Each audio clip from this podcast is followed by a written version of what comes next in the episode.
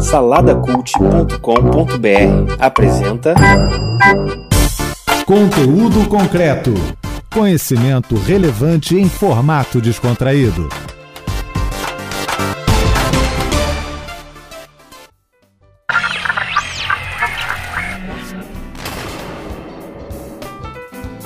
Olá, Kleber Pereira aqui. A minha passagem agora aqui, ainda antes do início do episódio, é para trazer dois debretezinhos para você. Primeiro, esse episódio que estamos colocando no ar hoje, ele é a segunda parte de um episódio que nós gravamos anteriormente. Se você não viu ainda, passa lá, confere, é o CTC 44 TEA, nos limites do autismo. E a gente está complementando o conteúdo agora com uma entrevista com uma das nossas participantes neste episódio anterior.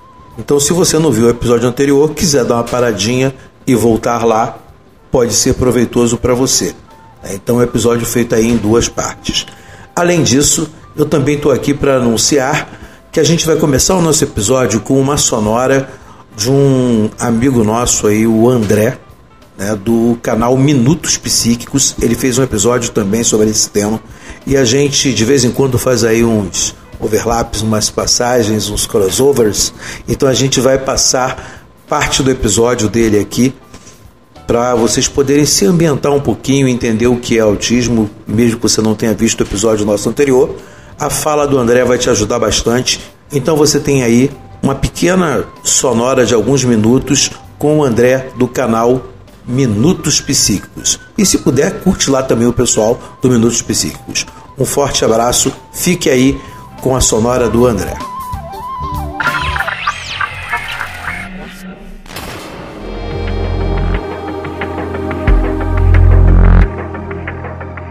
Oi, eu sou o André e hoje quero te explicar como o transtorno do espectro autista tende a se expressar em adultos. Vou detalhar também alguns dos fatores pelos quais mulheres adultas têm uma chance muito menor de receberem esse diagnóstico.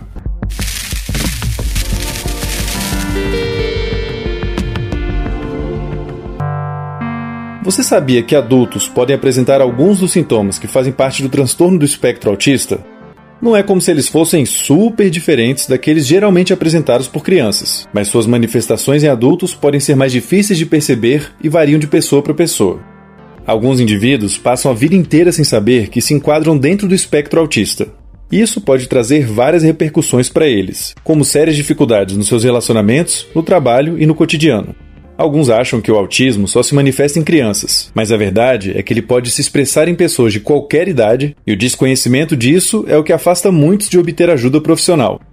A principal diferença em como o autismo se manifesta em adultos em comparação com crianças é que nos adultos, os sintomas tendem a ser mais sutis, ou pelo menos não tão gritantes quanto podem ser em crianças. Via de regra, um adulto com autismo foi uma criança com autismo. Quando os sintomas são menos severos na infância, eles podem ficar mais visíveis só na fase adulta, que é quando certas dificuldades terão um peso muito maior. Duas dessas dificuldades que pesam muito na fase adulta são as de se comunicar e de interagir com os outros. Uma mera conversa informal sobre banalidades pode ser algo desafiador, confuso e angustiante para esses indivíduos. Para eles, deduzir o que os outros estão sentindo, pensando, entender as regras que governam as conversas e agir de acordo com elas pode ser bem confuso, o que dificulta a formação de amizades e relacionamentos românticos. Não é à toa que muitos desses indivíduos se sentem bem ansiosos ao interagir com desconhecidos e aí, mesmo sem querer, podem parecer rudes, desinteressados ou inconvenientes, ganhando às vezes a fama de sem noção. Tanto perceber quanto expressar comportamentos não verbais durante uma conversa tende a ser mais difícil também. Alguns exemplos desses comportamentos são as expressões faciais, mudanças no tom de voz, suspirar e manter contato visual. A presença de linguagem figurada numa conversa é frequentemente um desafio, já que a interpretação de muitos desses indivíduos tende a ser bastante literal. Todas essas nuances e detalhes, que costumam ser interpretados de forma automática pela maioria das pessoas, podem ser bem mais misteriosas para alguém no espectro autista. Outros sintomas comuns são os comportamentos, atividades e interesses restritos e repetitivos. Isso pode se manifestar de várias formas, como através de movimentos motores ou falas estereotipadas e repetitivas, ter interesses muito específicos e excessivos em algum assunto e ser muito resistente a mudanças na sua rotina. Por conta disso, alguns daqueles dentro do espectro autista reagem muito mal a imprevistos ou atrasos. Outra manifestação possível é reagir de forma incomum a estímulos sensoriais como luzes, texturas, sons e cheiros. A pessoa pode ter um interesse ou uma sensibilidade muito grande a esses estímulos, ou o contrário, como se mostrar indiferente à dor ou a mudanças de temperatura. Alguns fatores dificultam a identificação desses sintomas em adultos. Um deles é que muitos indivíduos aprendem a camuflar artificialmente seus sintomas ao longo da vida para não serem excluídos ou discriminados pelos outros. Outro fator é que frequentemente o autismo vem acompanhado de outras condições, como o TDAH, o toque, transtornos depressivos e de ansiedade, o que torna a investigação do diagnóstico mais complexa. Essas dificuldades com o diagnóstico são ainda maiores para as mulheres, Sabemos que homens recebem muito mais frequentemente e de forma mais precoce o diagnóstico do transtorno do espectro autista do que elas. Alguns poderiam concluir que isso reflete uma diferença meramente biológica entre homens e mulheres, mas hoje sabemos que várias mulheres não receberam esse diagnóstico, mesmo quando tinham o transtorno. Muitos fatores podem ajudar a explicar o porquê isso ocorre, e um deles tem a ver com as expectativas sociais de gênero. Uma menina que se mostre mais distante dos seus coleguinhas de escola tem uma chance maior de ser vista como apenas tímida, enquanto que um menino exibindo a mesma coisa pode deixar os professores mais preocupados. Demonstrações de ansiedade durante interações sociais também podem ser vistas de forma mais naturalizada em meninas do que em meninos, já que faz parte do estereótipo sobre mulheres a ideia de que elas são mais emocionais do que homens. Pais e professores podem ficar menos preocupados com meninas exibindo esse tipo de ansiedade e não dar a importância devida a isso. Outra possibilidade é que os sintomas se manifestem de formas diferentes em homens e mulheres, Sabemos que elas costumam exibir com menor frequência sintomas como movimentos motores repetitivos e interesses restritos. Mesmo quando elas têm um interesse assim, ele tende a ser voltado para assuntos mais aceitos socialmente, como música, animais ou livros, passando mais facilmente despercebido. Meninas no espectro autista tendem a exibir habilidades linguísticas mais desenvolvidas, maior interesse em fazer amizades e mais atenção social do que meninos nesse espectro, o que pode camuflar melhor suas dificuldades. O lado negativo nisso é que, mesmo os camuflando super bem, várias delas enfrentam dificuldades ao longo da vida por conta dos seus sintomas e demoram até receber o diagnóstico adequado. Isso quando recebem.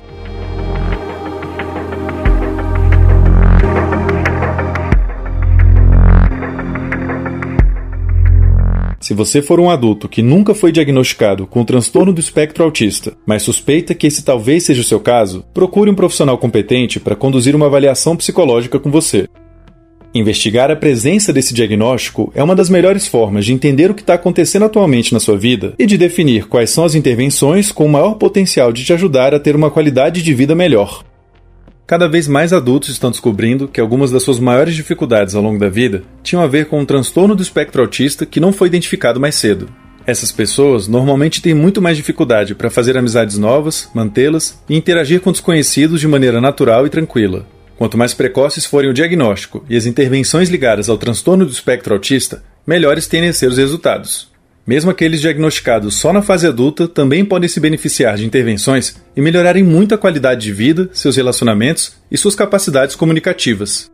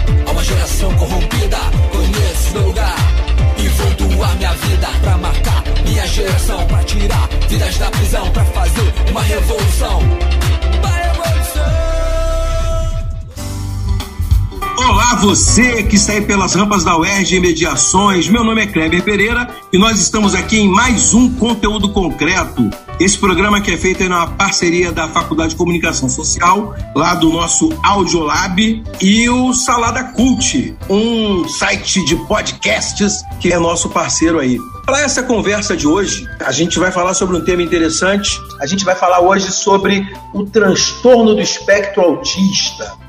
E vamos conversar um pouco sobre isso hoje, trazer um pouquinho de informação para você, de conhecimento. E para falar sobre isso, eu não estou sozinho, não. Eu estou aqui hoje com a Maria Luísa Gonzaga, a Malu, educadora audiovisual, formada em cinema pela UF, é especialista em educação especial inclusiva, é mestranda em diversidade e inclusão na UF, é autista e membro do coletivo autista da UFRJ. Tudo bom, Malu? Fala com a gente, fala como é que tá aí para você, o que, que você tem feito. Atualmente eu tenho trabalhado como é educadora, professora de educação especial. Trabalho com autistas dentro da sala regular. E também estou no mestrado na UF em Diversidade e Inclusão. E sou membro do Laboratório de Autodescrição em obras cinematográficas da UF também. É, é isso que eu tenho feito. Show de bola! Também estamos aqui né, com Vanessa Breia, psicóloga, professora da Faculdade de Formação de Professores da UERJ. Fala um pouquinho aí de você, Vanessa. Olá, gente. Obrigada aí pelo convite, pela oportunidade, né? É, eu sou professora da Faculdade de Formação de Professores da UERJ, né, a FFP, e na FFP eu coordeno o GEPAC, né, Grupo de Estudos e Pesquisas em Autismo e Intervenções Assistidas por Cães. Né? Ou seja, eu trabalho é, justamente a questão da relação e do vínculo é, e o potencial dessa relação né, é, no desenvolvimento de crianças e jovens autistas. Beleza, beleza. A gente tem aqui as produtoras extraordinárias que estão aqui fazendo a parte de articulistas né, para ajudar a gente nessa conversa e também marcando um pouquinho de sala e presença, que é a Júlia Costa. Fala, Júlia, como é que você está? Olá a todos.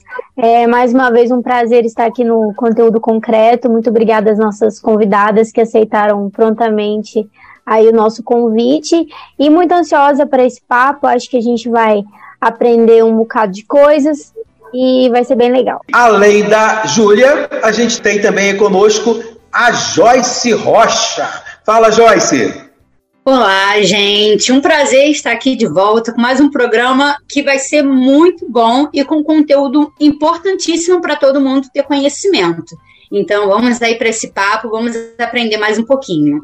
É isso mesmo, né? A perspectiva do conteúdo concreto, gente, é sempre trazer informação relevante nesse formato nosso aí, descontraído, acessível a você, com a palavra articulista Júlia Costa.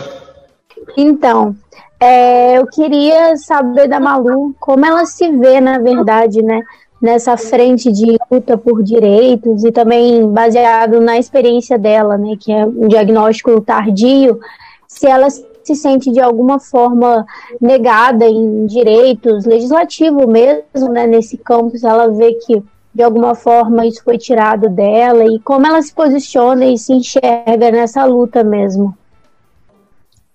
Agradeço a, a pergunta, Julia. Achei bem, bem bacana. É, então, assim, eu foi um processo até, até, a gente, né, absorver informação e tal e começar a se entender de fato, porque uma coisa é o diagnóstico, né, que é um praticamente um papel, assim, é que eu até, minha psicóloga teve que insistir para eu pegar o laudo médico, porque nem isso eu queria.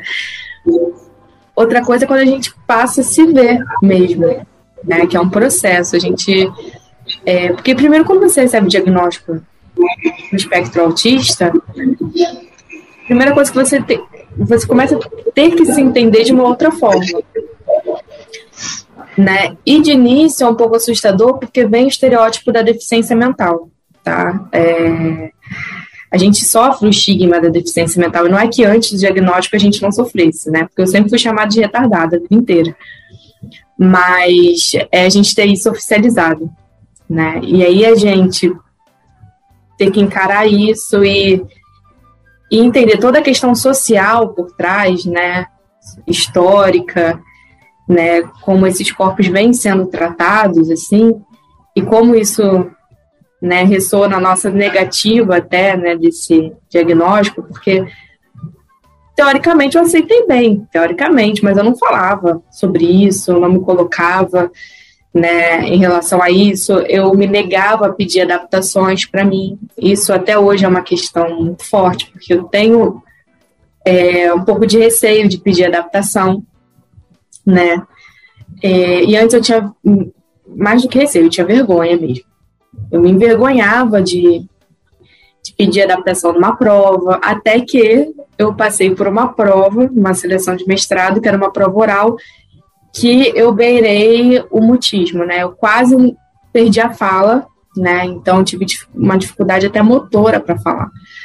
Né? Fiquei com a fala bem estereotipada, bem arrastada, tive que fazer uma força tremenda para conseguir pronunciar as palavras. E assim, quando eu passei por aquilo, eu tive uma crise péssima, assim, durante uma semana. Adoeci, febre, dor de cabeça.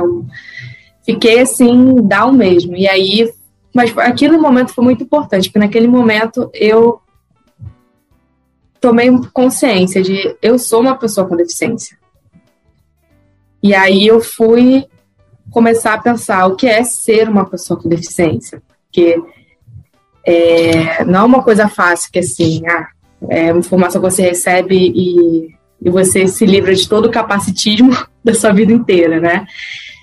É, foi, eu tinha reflexos do capacitismo muito forte na minha vida de não aceitar assim as minhas demandas. Então, assim, quando eu passei por esse constrangimento que aí a gente vê a forma como as pessoas olham para você, porque os professores me olhavam com uma feição de nojo. Entendeu? E aquilo me, me, me levou para um lugar que, caramba, como é que eu consigo me expressar bem em certos momentos? Nesse momento, eu quase não consigo, eu praticamente quase fiquei no verbal. No momento que a última coisa que eu podia era ficar no verbal. E aí, é, naquele momento, eu falei, não, tenho que aceitar as minhas limitações, eu tenho que, que me enxergar dentro do grupo que eu pertenço, porque senão eu vou, vou parar onde? Sabe, eu me, ali que eu entrei nesse processo de identificação, no momento de dor mesmo. Na sua experiência pessoal, são recorrentes os episódios de preconceito? Por exemplo, momentos que nunca vi nenhum autista falar sobre isso, mas foram coisas que eu já passei de ser seguido em loja, em supermercado, por segurança, por estar apresentando um comportamento mais estereotipado, né? É, eu realmente tenho é, estereotipias, eu tenho é, às vezes, quando eu estou hiperfocada, eu perco um pouco a consciência corporal, então eu acabo fazendo mais estereotipias e tal. Então, se eu estou num, por exemplo, numa loja que eu tenho que fazer compras e que eu tenho que cumprir uma lista de tarefas, às vezes eu fico tão focado naquela coisa que eu, que eu assim, meu corpo eu nem sei como é que tá. Então, assim, já me deparei com situações de gente me seguindo em loja, de funcionário, ó, cada corredor que eu ia, a pessoa acompanhando, assim, e eu, assim, num, uma dificuldade de entender subjetividade tão grande que eu ficava assim, ué, por que essa pessoa também... Será que quer falar alguma coisa para mim? O que essa pessoa quer? E aí eu só fui entender que aquilo era fruto de um preconceito mesmo. Depois que eu fui passar por tudo isso e, e quebrei esse, esse, esse preconceito que eu tinha de me ver, né? Que era só olhar pro espelho, mas eu não queria. então, assim, aí eu comecei a entender essas situações. Olha, não foi só nesse momento que eu passei por isso. E quando me relacionava com uma pessoa que tinha vergonha de ser vista comigo, não falava explicitamente, mas Sabe quando a pessoa não quer? Você percebe que a pessoa, quando te vê publicamente, dá uma disfarçada, você fica, nossa, não tá entendendo, porque parece que essa pessoa tá.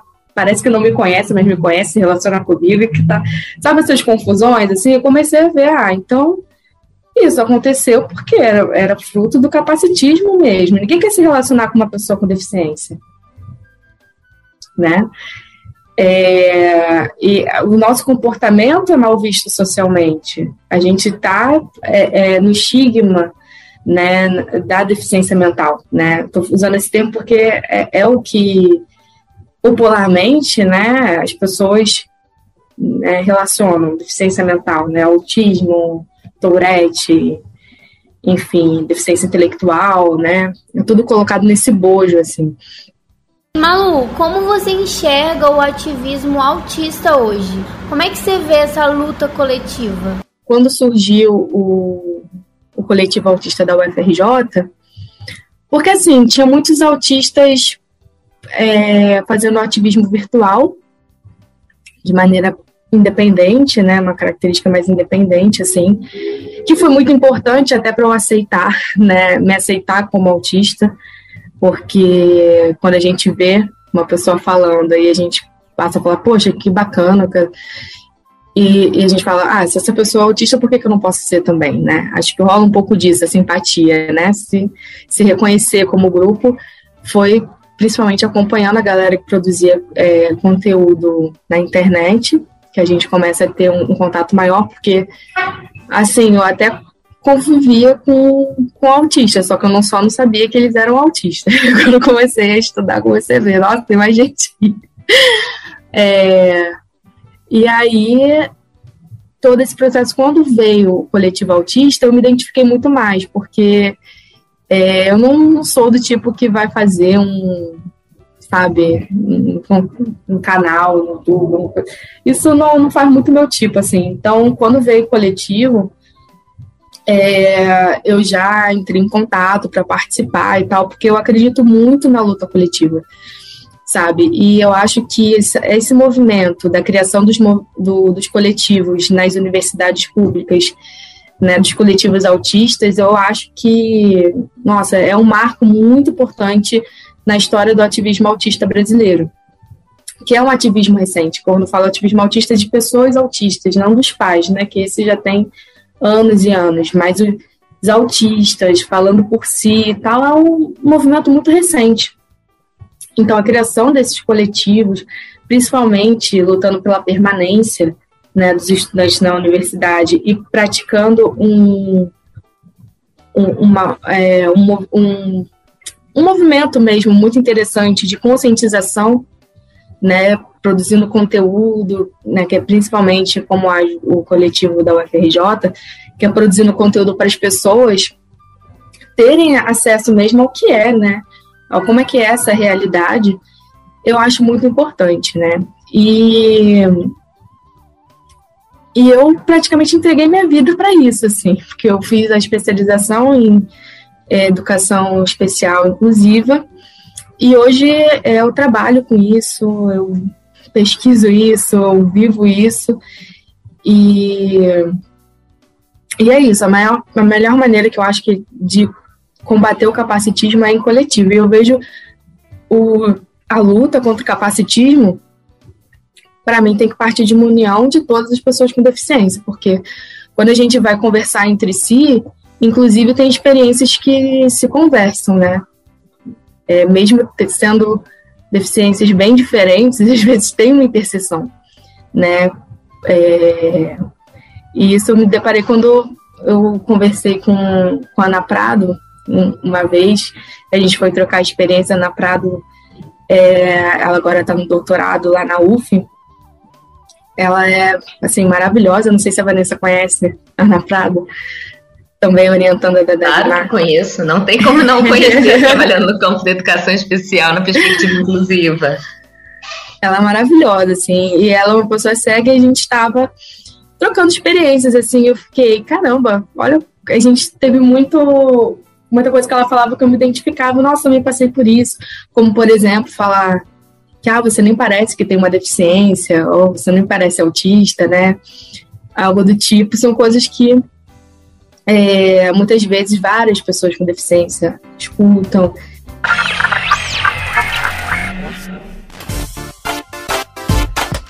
Você está ouvindo conteúdo concreto.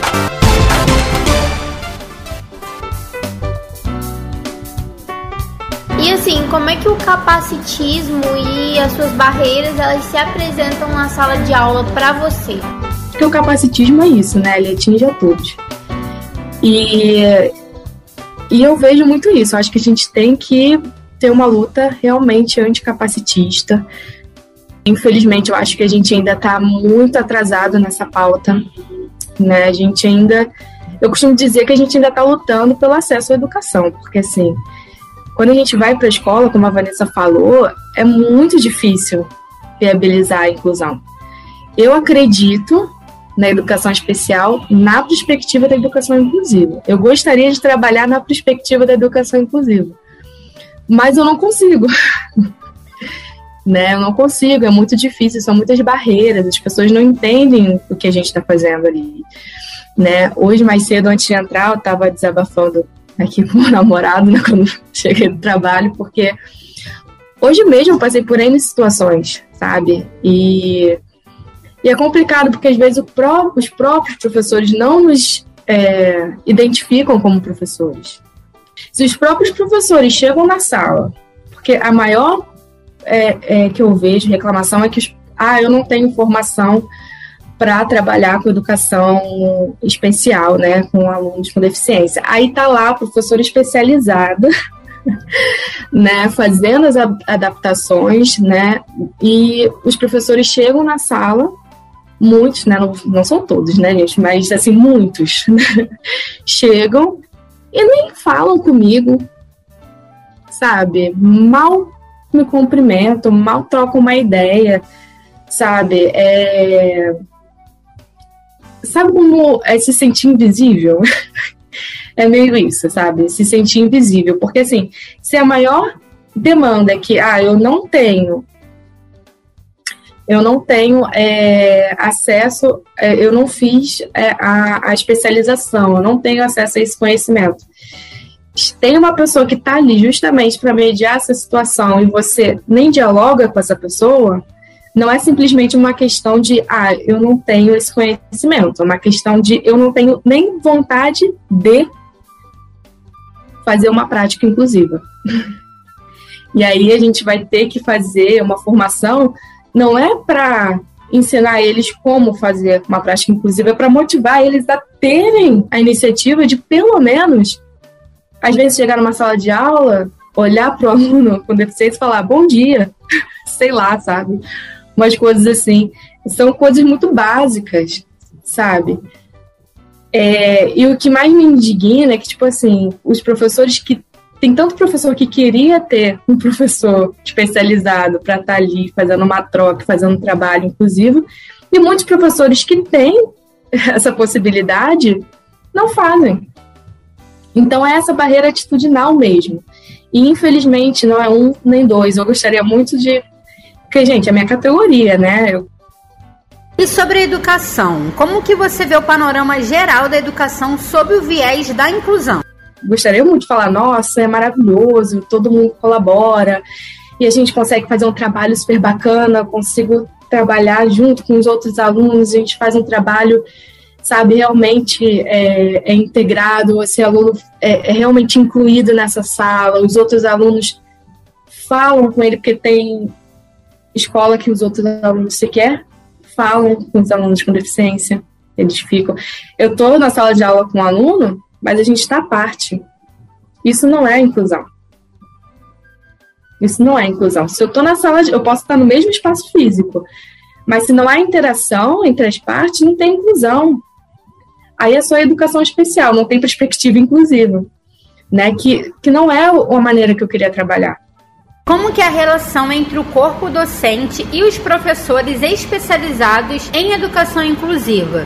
E você pode falar um pouquinho como que tem sido a sua experiência pessoal também? Sabe, eu queria conseguir fazer um trabalho junto ao professor regente, mas infelizmente a maioria dos professores não estão abertos a isso, sabe? E isso me, me entristece muito. Tem professor que, que já fez comentário preconceituoso para mim em relação à minha deficiência. É, não sei, assim, o que, às vezes a gente fica assim, não sei o que fazer, entendeu? Porque assim, se a pessoa chega ao ponto de não respeitar, porque eu fico pensando assim, tá, a pessoa talvez nunca tenha convivido uma pessoa com deficiência não saiba que né, a gente pode fazer uma faculdade, o mais absurdo que isso seja, que a gente possa ter uma formação. Mas se você está ali convivendo com a pessoa, né, se você chegou na escola um professor com deficiência, eu acho que o mínimo é você que não tem deficiência e que nunca teve contato, talvez, com um colega com deficiência, é você e com calma, né? Com certo respeito, você tentar entender e tal. Mas eu já cheguei, teve uma escola que no primeiro dia eu ouvi absurdos. Tem gente que se incomoda, né? Eu cheguei a ouvir de uma professora que ela estava falando comigo e ela falou assim: Ah, não sei nem falar com autista. Foi um dos absurdos, não vou nem falar o resto, né? Mas assim, um dos absurdos que mais me chamou a atenção foi isso: eu não sei nem falar com autista. E aquilo me agrediu de uma forma que eu fiquei assim, gente, o que se passa numa cabeça de alguém falar para outra pessoa que ah, eu não sei nem falar com você? Isso é muito forte. Isso me diz o quê? Que essa pessoa nunca conviveu com uma pessoa com deficiência a vida dela inteira. E que ela acha que isso é o normal. O anormal é eu estar ali, junto com ela, trabalhando. E o fato de eu estar ali junto com ela trabalhando a incomoda, porque para ela não devia estar ali. Né? A mesma pessoa defendeu que tinha que ter um aluno com deficiência por turma, porque dois alunos com deficiência na mesma sala, ah, isso já é demais. Então, assim, eu fico, eu fico assim, sem, sem esperanças às vezes, né, quando eu escuto certas coisas dos professores, eu fico, nossa, mas isso você não precisa nem ter uma especialização. É só a gente pensar na Constituição, só a gente pensar na LPI, só a gente ter um pouquinho de bom senso, que eu acho que as pessoas estão perdendo um pouco isso, sabe? Às vezes a gente demanda muito formação, formação, mas muitas vezes a gente só precisa ter um pouquinho de olhar para o outro, exercitar empatia, né? Porque isso nenhuma faculdade, nenhuma pós-graduação vai dar. Né? Tem pessoas que não têm nenhuma formação, mas conseguem ter esse olhar para o outro, né? É, eu coloquei essas falas problemáticas aqui, né, que eu ouvi nas escolas, porque primeiro me impactaram muito, né? Eu, eu pensei em desistir, assim, mesmo, porque é muito forte alguém chegar para você e falar isso. Ainda mais você que vai trabalhar com um autista em sala, sabe? Você fica, nossa, como uma pessoa fala isso?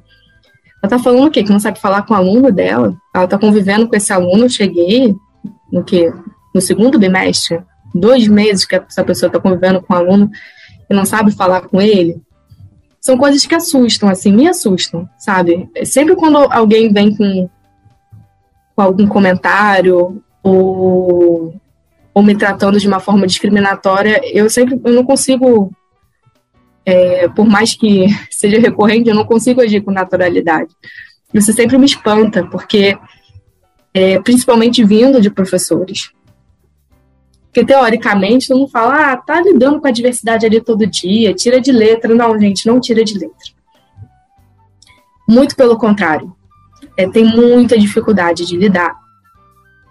E, assim, no quesito de interação, integração, como é que ocorre essa prática com a mediação do professor, né? As barreiras atitudinais eu acho que são as mais uma das mais desafiadoras, porque assim, é tange realmente isso de tocar o outro, né? Dessa questão do outro se permitir a esse processo.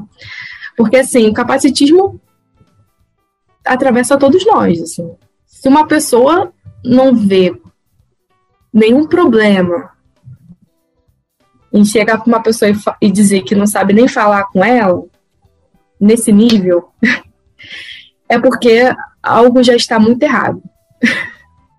né? E, e, pra, e, e, eu não consegui nem convencer que o que, que ela falou foi algo muito forte, para vocês terem noção. Eu tentei explicar, falei assim: olha só, isso é muito problemático, não sei o que, mas a pessoa não aceitou de jeito nenhum. Porque para ela não estava me discriminando. Então, assim, são camadas que a gente tem que romper, que são, primeiro, muito difíceis, né?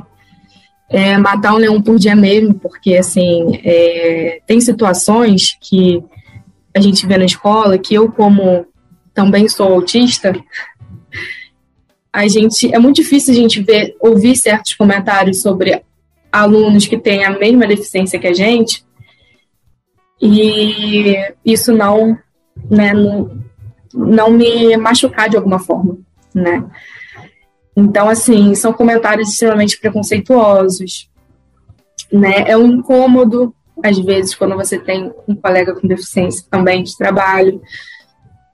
É uma negativa de você de ter um diálogo nessa sala de aula com esse professor. E olha que a gente está falando de uma realidade que nas escolas regulares não são todas que têm um professor auxiliar, né? Ainda são, ainda é uma realidade difícil de, de se ter, que é o acesso a esse professor né, especializado e tal, até porque é muita demanda e não tem tanto profissional assim, né? A gente precisaria de uma formação em massa, porque realmente é, são muitas, muitas demandas agora que a galera está chegando na escola, assim, porque é, os professores têm comentado né, desse aumento muito grande de alunos com deficiência na escola regular, que é uma coisa muito boa, né? E, e é isso, é realmente muito difícil querer endossar a fala da Vanessa dessa questão das barreiras atitudinais, trazer umas vivências concretas, porque a prática é muito difícil, é muito desafiadora e por vezes é dolorosa também. Você pode comentar um pouco sobre as questões sociais, os recortes que existem mesmo, que ainda marcam a formação de um diagnóstico? É importantíssimo sempre da gente fazer esses recortes, né, dentro do espectro, porque é muito comum, né, falarem de autista de uma forma geral, sendo que nós autistas somos diversos, né, nós pessoas com deficiência somos diversas, então, assim, tem o recorte de raça, tem recorte de classe, tem recorte de gênero, tem de sexualidade, né? É, tem sim até estereótipos dentro dos diagnósticos psiquiátricos, né? Digamos assim, tem alguns estereótipos, né? É, se eu não me engano, tem um bom tempo, né, que eu li algo sobre meninos. Era uma pesquisa mesmo, meninos negros serem, terem uma tendência de serem diagnosticados com um transtorno positivo desafiador ao invés do espectro autista, né? Então, é isso é, é algo que esse acesso ao diagnóstico do autismo também é uma problemática dos estereótipos sociais frente aos diagnósticos psiquiátricos, das meninas que são diagnosticadas, diagnosticadas com borderline, ao invés do espectro autista, né? Tem todo uma questão, né? A psiquiatria tem toda uma questão social ali envolvida. E, e é muito importante que os profissionais também tenham é, esse, esse olhar, né? Essa sensibilidade de entender essas questões, né? Para quando chegar um paciente, não julgar pelo estereótipo, né? Porque existe muito isso na área médica e acredito que na educação também tem, tem bastante isso da gente jogar muito por estereótipos, assim. E se torna, assim, um, um, um fator de, de tornar esse acesso ao diagnóstico mais difícil. Não sei se, se muita gente sabe, mas então, possivelmente não. O número de LGBTs na comunidade autista é considerável, né? Tem bastante é, pessoas que se identificam como LGBT. Então, é, é, outro estereótipo que as pessoas não imaginam, né? Um autista trans, uma autista trans, né? Uma pessoa que se identifica uh, como queer ou assexual ou bissexual, homossexual, né? E na verdade tem muita gente autista dentro da comunidade LGBT. Já tem até estudos sobre isso e, e tem um mito de que os autistas não têm sexualidade, né? que é uma questão problemática, né? Porque chega ao ponto de que eu acho, assim, como professora, muito importante de tocar, mas ainda é um ponto muito delicado que eu não consigo nem chegar até ele, que é sobre a educação sexual para pessoas autistas. né? Que é muito comum a gente ver os autistas chegando na puberdade, principalmente meninos, e começam a ter comportamentos inadequados porque não foram muitas vezes orientados, né? Como masturbação em públicas, né? Na sala de aula, né? Principalmente nas escolas se essa questão é muito comum. Assim, vou falar sem sem é, a, palavra agora, mas vou falar o, o que é, né? Masturbação em sala de aula e esses tipos de coisa, né? Um comportamento iniciando a sexualidade de uma forma é, que a criança não sabe, né? Esse pré-adolescente não, não foi é, é, é, orientado. Então, só quando a criança começa a ter esse tipo de comportamento, né? É, de ter contatos físicos inadequados, de de tirar roupa, às vezes em locais inadequados, que é, vão começar a repreender, né? Que aí não vem nem pela educação, vem pela repreensão, né? E eu vejo isso acontecer, eu acho que, caramba, por que, que a gente não fala sobre isso antes com esses meninos, né? Porque é aí que, pessoa, que as pessoas vão entender, ai ah, meu Deus, ele está desenvolvendo a sexualidade. Mas é óbvio que essa pessoa vai desenvolver a sexualidade, mas a gente precisa falar antes, né? A gente precisa orientar antes, a gente precisa falar sobre a questão de sexo seguro, né, para autistas, sobre a questão da consensualidade, o que é consensual, qual toque é consensual, qual toque não é consensual, né, é, a gente precisa falar isso sobre autistas. As mulheres autistas, muitas sofreram violência sexual. Justamente por essa dificuldade de identificar as subjetividades nas interações sociais, a gente acaba sendo mais é, ficando mais exposta né, a certos riscos, e sem uma orientação adequada, a gente pode acabar sendo vítima mesmo de, de violências sexuais, etc. E é muito comum esse tipo de relato entre mulheres autistas, então, é, mulheres e meninas autistas, né? Então, assim, é uma parte. E agora eu entrei com uma pauta que nem tinha nada a ver, gente, desculpa, com o que vocês tinham colocado, mas é um ponto que, que eu tenho percebido muito e que me dá um certo desespero, sabe? É outra barreira, né? É, são estereótipos que vão gerando barreiras que você fica assim, caramba, isso poderia dar ferramentas dessa pessoa se proteger, né, de possíveis situações de abuso, etc. E os jovens autistas e adolescentes acabam sendo privados, né, dessa educação. E, e é uma pauta que, que eu acho importante, né? Porque tudo acaba é, se conversando, né, entre si. Então, assim, por que se fala na escola? Porque eu vejo isso na escola, se fala sobre educação sexual com os outros estudantes, mas com um estudante autista vai ser privado. Isso eu não acho certo. Né? E é uma coisa que, que acontece, que a gente vê acontecendo. E, e às vezes a gente fica um pouco impotente, né?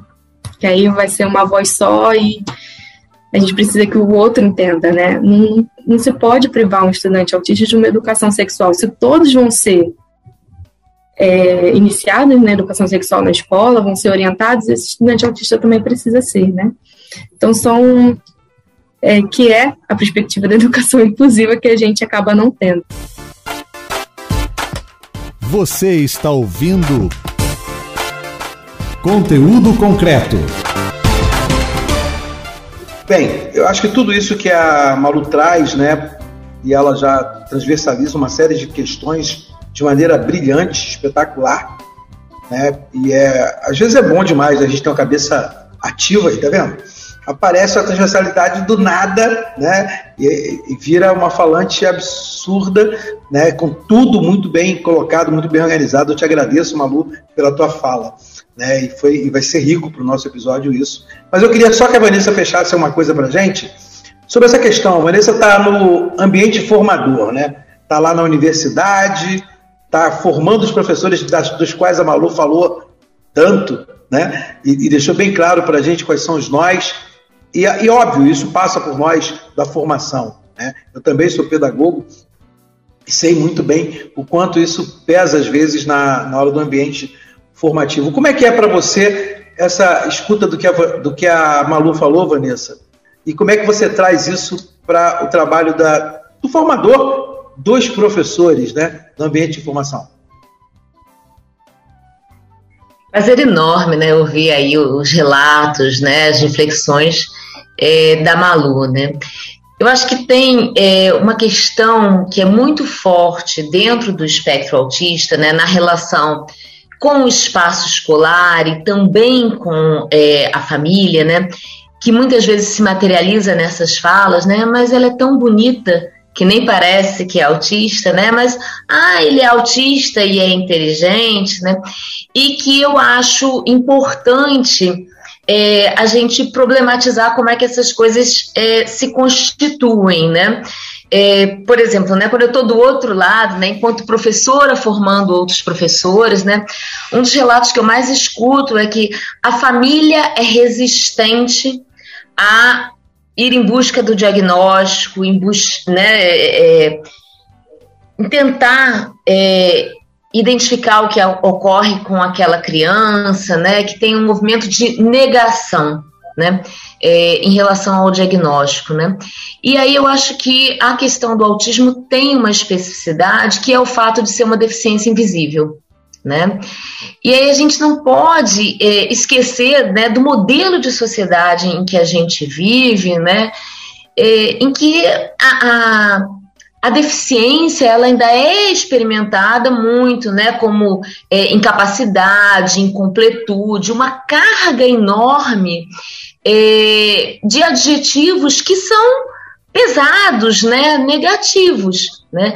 Então assim, quando uma mulher está grávida, né, e a gente pergunta, ah, você quer menino ou menina? Qual é a resposta clássica que a gente escuta? Ah, que venha com saúde, está tudo bem. Quando eu escuto que venha com saúde, gente, a gente está ouvindo que a gente não quer uma criança com deficiência, né? Inclusive.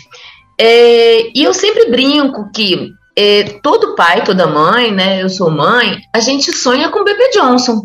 Né? A gente cria um estereótipo, uma referência, que todo pai, toda mãe vai fazer o luto é, do seu filho, né? Porque a gente projeta uma série de coisas, de expectativas. Qual é a diferença dessa trajetória quando a gente tem uma criança dentro do espectro autista, né? Quando eu tenho uma criança é, com síndrome de Down, muitas vezes ao longo da gestação, eu já identifico isso. Né? Eu tenho uma criança encefalopata, né, é, que durante o parto teve uma intercorrência, a equipe médica se mobiliza em torno daquilo e, num curto espaço de tempo, eu já sei que eu tenho uma criança com deficiência. Né?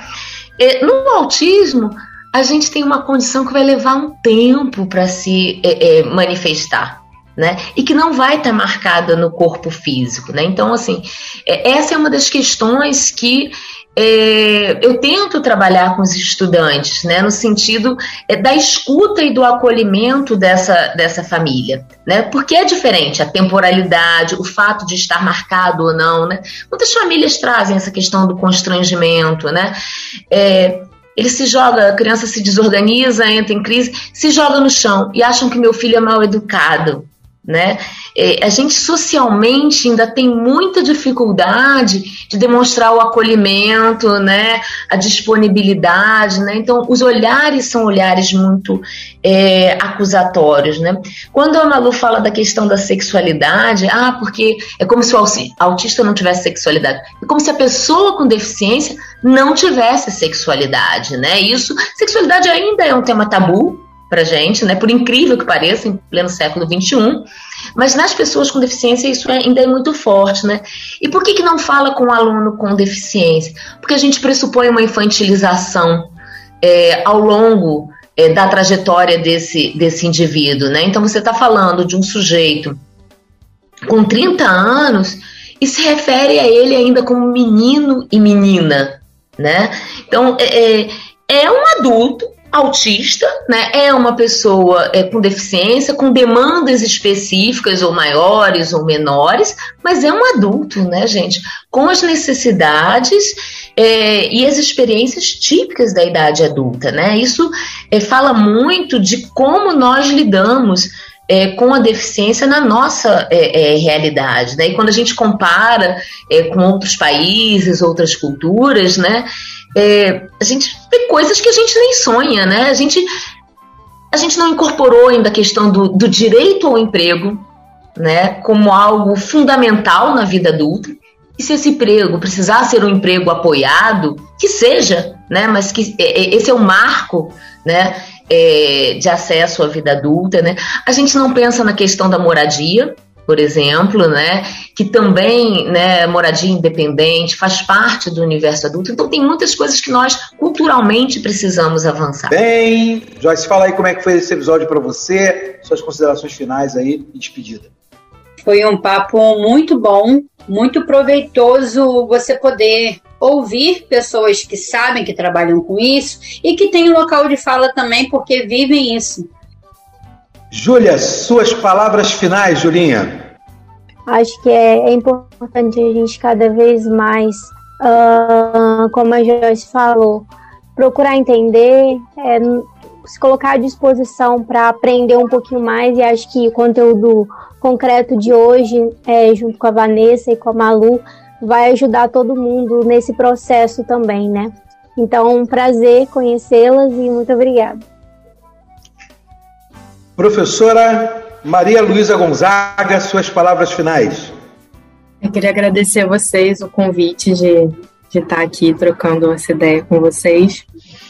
É, eu sei que eu tive umas falas um pouco apocalípticas,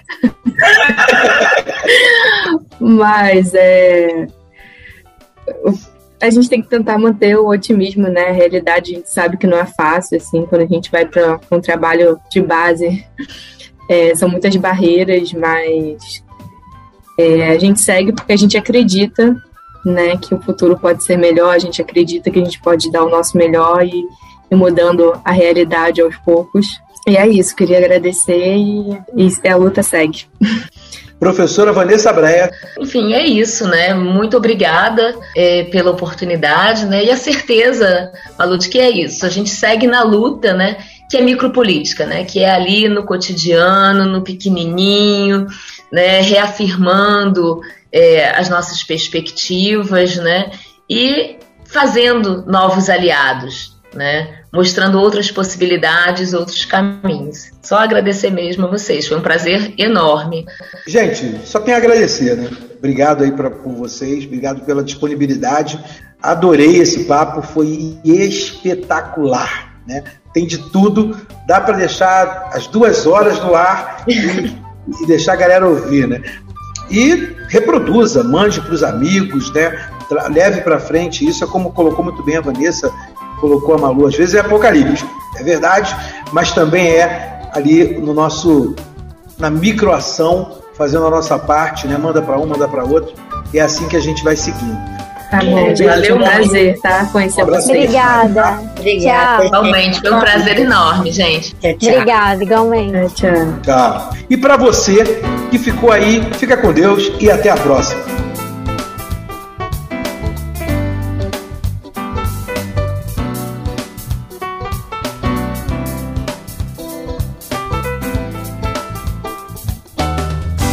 Conteúdo concreto cultura, educação e pesquisa em um papo informal com especialistas descomplicando o conhecimento.